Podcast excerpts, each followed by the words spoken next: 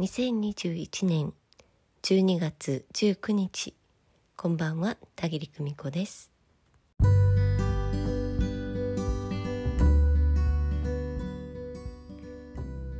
日は双子座満月ですね。空を見上げてみたんですけれどえ今日は曇っていてねお月様は見えませんでした。え昨日も一昨日もお美しいお月様だったんですけれど。え今日は魂学3期第3回日曜チームでの講義でした。楽しいシェアタイムの話題の一つは子育て真っ只中。エネルギーを充電するにはどうしたらいいのかというお話が上がりました。幼子の子育て中は特殊な時期だと分かっておかなければなりません。どんな匂い情報を頭に入れてこんな風にすればいい？あんな風に乗り越えたらいいと分かっていても体が悲鳴を上げている時は優しくなんてなれません。静かにしなさい片付けなさいと怒鳴りつけることがあったってやむを得ません。叱った自分を責めるとますますしんどいループに陥ってしまいます。一口に子育てと言ってもそのバックグラウンドは千差万別です。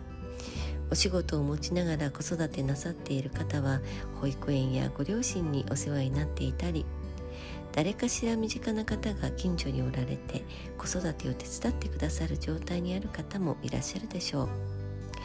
これまでお仕事をバリバリとされてきた優秀な方ならなおさら子育ては一番大変な任務になるかと思います。お仕事だったら頑張ったらそれなりに評価もされてお給料をいただいてお仕事の後のプライベートタイムにはしっかりリフレッシュもできる。一人の時間を持てるのです。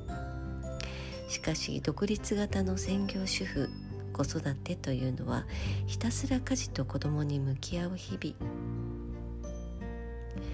外で働くお仕事と専業主婦子育ての任務はどちらもどれも尊いお仕事だけれどしんどさの種類というのが違うんだろうと思います。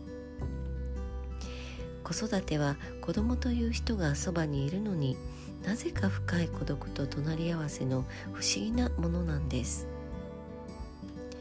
幼子に私の気持ちを分かってよなんて言えない。お母さん今ヘトヘトなの。ゆっくり本でも読んでくつろぎたいのよ。泣かないで待っててなんて言っても通じません。ほんの一時期のこととはいえ育児は命のボランティア。なかなか気が休まる。時間がありません。長い任務が終わった頃にようやくまああれはなんと甘美な幸せな時間だったんだろうと遠い目で思い出す。そんな感じなんです。それも時間の余裕があるからこそ思えることなのです。もし子育て中の方がおられたら時々はお子さんにぎゅーっと抱きしめてもらいましょう。頭をよしよししてもらいましょう。お母さんもたまには絵本を読んでもらいましょう。子供さんにねぎらってもらってください。子供たちはパワーがみなぎっています。存在そのものが癒しなんです。本当はお母さんから一方的に与えるばかりではないのです。子供たちからもパワーを分けてもらっているということを知っていてくださいね。エネルギーの送受信いつも起こっていますよ。チャクラオーラに現れる色の意味やそのエネルギーについて学びヒーリング手法を学びました。魂学を受講された皆さんならその方法を使って身近な人を癒すことができると思います。ですが私が治せると思った瞬間にエゴが入ります。ヒーリングは天から私たちに注がれ続けている光のエネルギーを流れが滞っているところに自分を通じてそっと分け与えることなんです。またヒーリングはあくまでも一時的な働きであると知っていてほしいと思います。現実視点では肉体をお医者様に見ていただくことが先決。その上で魂視点ではヒーリングを施しながらこの病をきっかけに内観を進めるタイミングが来ていると知る。この両面から進めていくことが大切です。講義の最後にお伝えしたあの大切なことを忘れずにいていただけたら嬉しいです。ヒーリングの本質は私たちがどういう存在なのかを知っていることにあるのですから。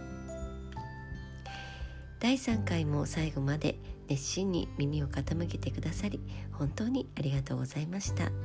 シェアタイムも Q&A タイムも本当にとても興味深くて楽しかったです。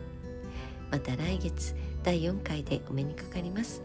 皆様楽しい年末年始をお過ごしくださいね、えー、ただいま募集中のイベントえトークライブアカンサス第3回は12月19日今夜23時55分の締め切りとなっています。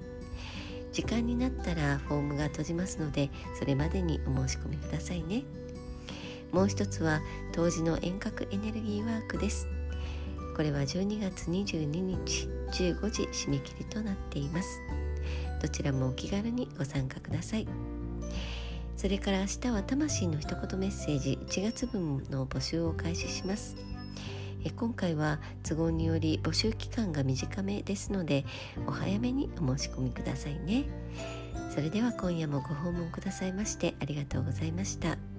明日からの1週間また頑張ってまいりましょう。それではまたおやすみなさい。バイバイ。